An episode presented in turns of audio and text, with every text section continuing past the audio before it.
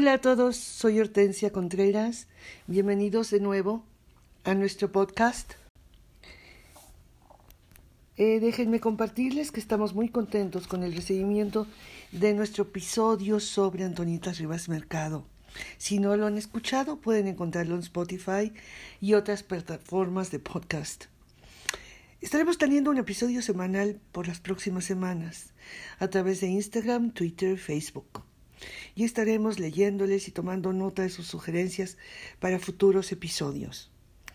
Recuerden que aparecemos en Facebook e Instagram como arroba un ataque de historia y en Twitter como arroba ataque de historia.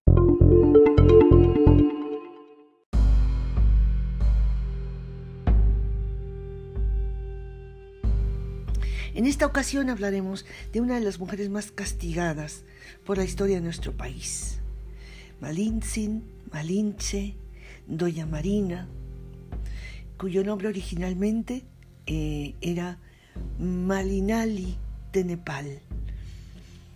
Eh, voy a pasar a tratar de dar un panorama general del gran personaje que resultó ser esta mujer y voy a buscar un texto que reproduce las propias palabras de la intérprete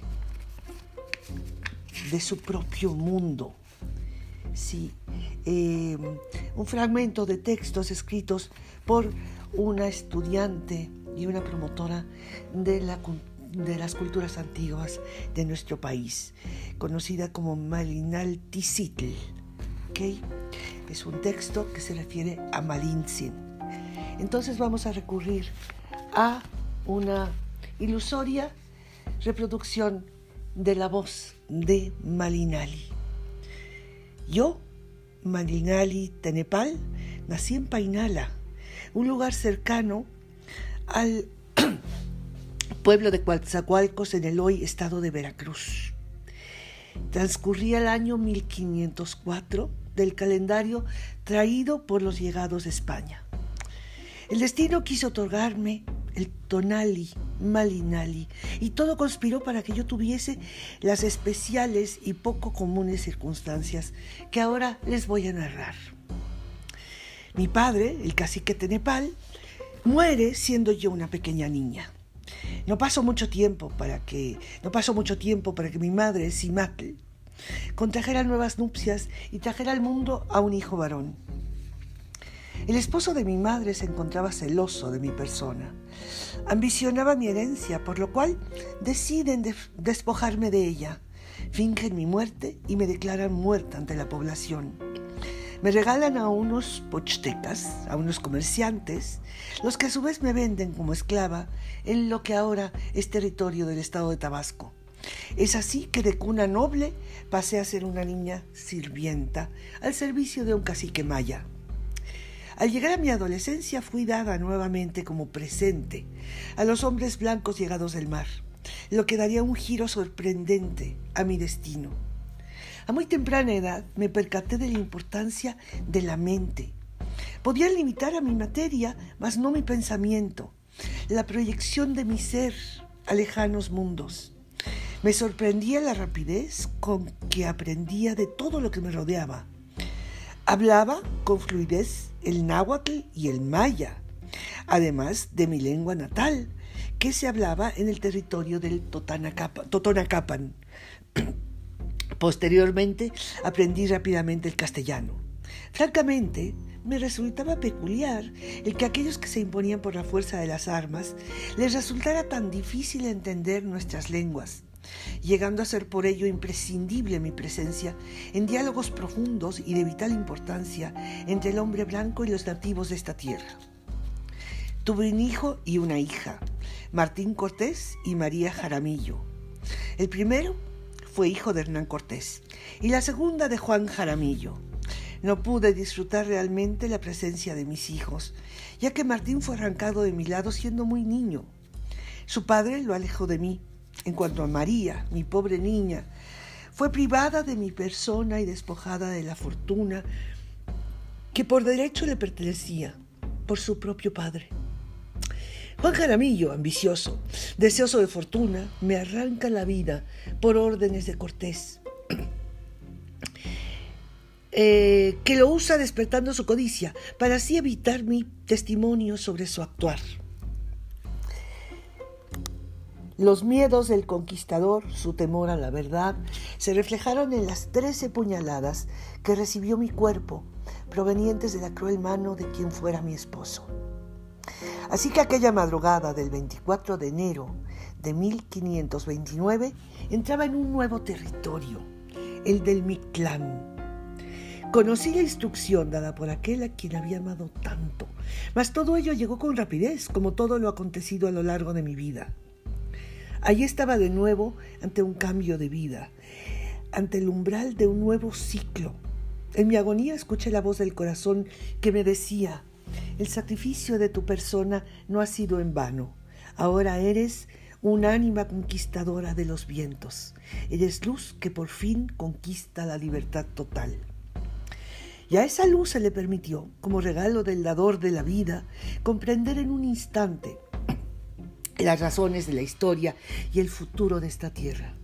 Al sentir tan profundo amor y percibir la fuerza mestiza presente en mis hijos, pude perdonar a Cortés, a todos mis agresores y consolar mi sangre india. Me liberé. Para poder comprender la herencia cultural en el ahora, es importante tener una visión de la historia, costumbres y situación general de quienes ocupaban este espacio. El universo del antiguo Anáhuac estaba compuesto de muy diversos grupos y marcados territorios. Las lenguas empleadas en cada región eran distintas. Vivían en franco respeto y gratitud a su entorno, aunque hostiles hacia los integrantes de culturas diferentes a la suya. No había una unidad entre todos esos grupos aunque sí una raíz común en cuanto a los símbolos, mitos y conceptos religiosos que prevalecieron. El pensamiento religioso imperaba en todos los ámbitos. Dios, el dador de la vida, presente en todo y en cada uno de los actos cotidianos del habitante de esta antigua porción del planeta Tierra. La llegada de los españoles, el mestizaje, trajo consigo una unificación.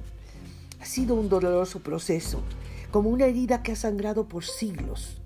Mas se debe reconocer que la consecuencia de lo sucedido en 1521 dio pauta a un nuevo ciclo. Lentamente se fue saliendo del caos y la destrucción llevada a cabo por los ambiciosos recién llegados. La noble estirpe de la sangre india, mezclada con la pasión y vehemencia del conquistador español, dio paso a un nuevo amanecer en el Anáhuac, se gesta el mexicano, el mestizo que integra la gran mayoría de habitantes de esta porción de la tierra. Mas la negación y el conflicto en la identidad han acompañado desde entonces al mexicano. Su rebeldía mal encausada no ha permitido el florecer de su propio ser y de la colectividad, siempre culpando a otros, a los demás, de su acontecer y creencias. Habiéndose establecido los españoles en nuestro territorio, deciden darle el nombre de la Nueva España.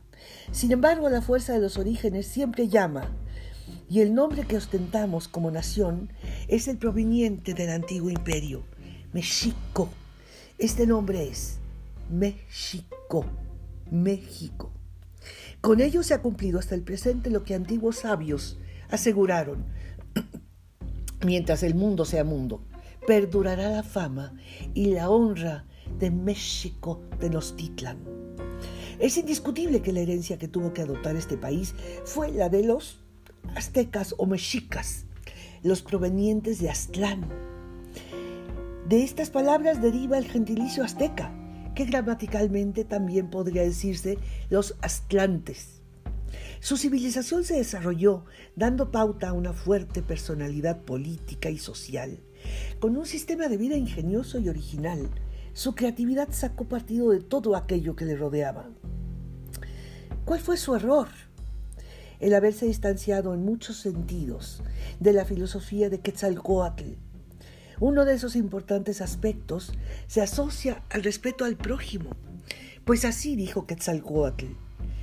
No derrames la sangre de tu prójimo. El dador de la vida no requiere de esos sacrificios. Mas si quieres ser grato a los ojos de Dios, obsequia las mariposas tu canto, tu danza, tu música, tu arte. El encuentro entre Moctezuma y Cortés es uno de los acontecimientos más singulares de la historia. ¿Qué pasaba por sus mentes? Ahora que soy luz, veo que no me equivoqué en lo que mi intuición indicaba. Primero el asombro mutuo.